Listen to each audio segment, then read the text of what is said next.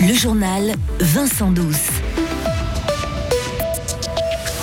Paddle tennis, laser game ou bowling, Forum Fribourg se développe. On vous explique le projet en détail dans ce journal. Les Suisses ont voté la sortie du nucléaire il y a sept ans. Peu importe, une alliance veut remettre une couche d'atomes dans nos câbles électriques. La neige de printemps n'a pas empêché l'Aragout Beramide de skier vite, très vite à Grand Montana. Et autre bonne nouvelle du jour, le retour dans les points de Noémie Colli.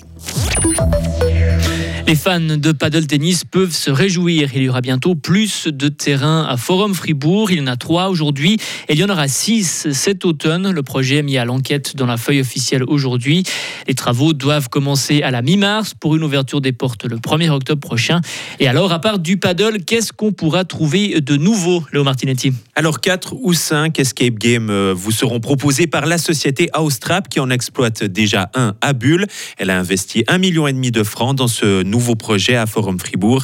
Elle proposera aussi un nouveau concept lancé il y a un mois et demi, un quiz trap, une sorte de, une sorte de jeu sur un faux plateau télé en équipe face à une intelligence artificielle.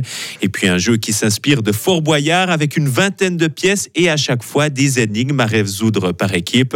Vous pourrez aussi tenter de faire des strikes à Forum Fribourg. Fribouling, basé à la rue Saint-Pierre à Fribourg, veut y créer 12 nouvelles pistes et y transférer son laser game. Et on ne s'arrête pas là l'entreprise aménagera aussi un parc avec des trampolines, des slacklines, un parc d'aventure pour les enfants avec toboggan ou piscine à boules, mais aussi un espace Ninja Warriors inspiré là aussi du jeu télévisé. Freebooling ne dévoile pas de chiffres, mais parle d'un investissement conséquent. Merci Léo.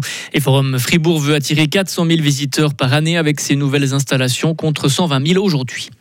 Une conductrice alcoolisée fonce dans une vitrine à Bulle. Elle blesse une cliente. Les faits ont lieu hier après-midi. Elle a reculé avec son véhicule dans la vitrine d'un restaurant. La police a retiré son permis à cette conductrice de 41 ans. La sortie du nucléaire est remise en question. Le comité Stop au Blackout a déposé son initiative populaire aujourd'hui à Berne. Le texte veut permettre le maintien des centrales nucléaires existantes et la possibilité d'en construire de nouvelles pour assurer l'approvisionnement en électricité de la Suisse. Cette initiative remet en cause la stratégie énergétique 2050 de la Confédération, pourtant adoptée par le peuple en 2017. La réaction de Pauline Blanc, présidente des jeunes libéraux radicaux vaudois et membre du comité d'initiative. La population a, voté dans un climat qui était anxiogène, en particulier suite à Fukushima. Aujourd'hui, on dépose une initiative populaire fédérale, qui est l'outil même qui incarne la démocratie. Le peuple aura l'occasion de se prononcer à nouveau. Et puis, on a récolté des signatures, euh, les signatures nécessaires et les signatures nécessaires de manière aussi rapide. Donc, c'est aussi signe que la population est véritablement prête à réouvrir euh, le débat du nucléaire et, et favorable au nucléaire. On le voit d'ailleurs dans les différents sondages qui ont été réalisés. Le comité d'initiative regroupe des représentants du PLR, de l'UDC et du centre. Le Valais veut développer son aéroport, l'aéroport civil de Sion, et pour le faire, un avant-projet a été élaboré.